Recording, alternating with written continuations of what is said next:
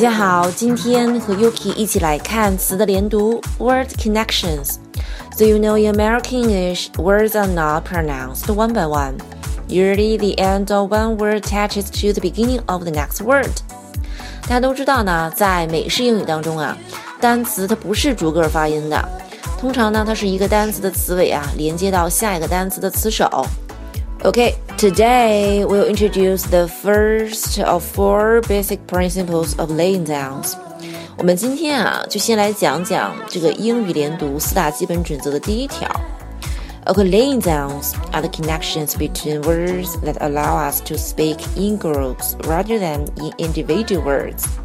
首先说一下这个 laying down，就是连读啊，它就是单词与单词之间的连接。 它能让我们一组一组的说单词，而不是逐字儿的说。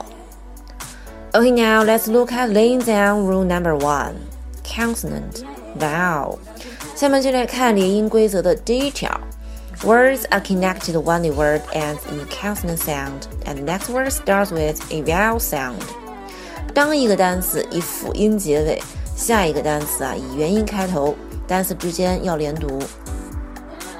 For example. My name is Yuki. Sounds like my name's Yuki. My name is. My name is. My name is. My name is. So, a vowel follows a consonant, the two sounds naturally flow together. You can hear each sound pushing into the next. 大家会发现啊，当一个元音紧跟在一个辅音后面，这两个音听起来就自然的连在一起。一个音滑到下一个音，非常的自然。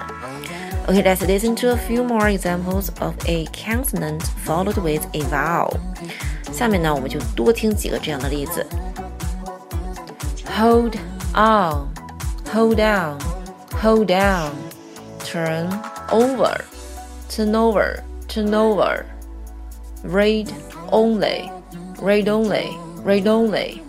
Fall off, fall off fall, come in, coming, coming, call him, call him, call him. Okay, here pay attention. It's common to drop the h. 这里呢，我们把这个 h 啊这个发音给去掉，所以要读作 call him, call him. Okay, the next one, Sell it, sell it, sell it. Take out, take out take out. Okay, the last one, fade away, fade away, fade away. 以上呢就是这次跟大家分享的全部内容。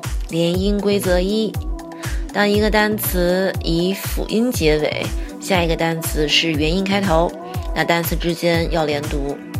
大家可以多找一些这样的例子啊，来多多练习。好啦，我们下次再见，拜拜。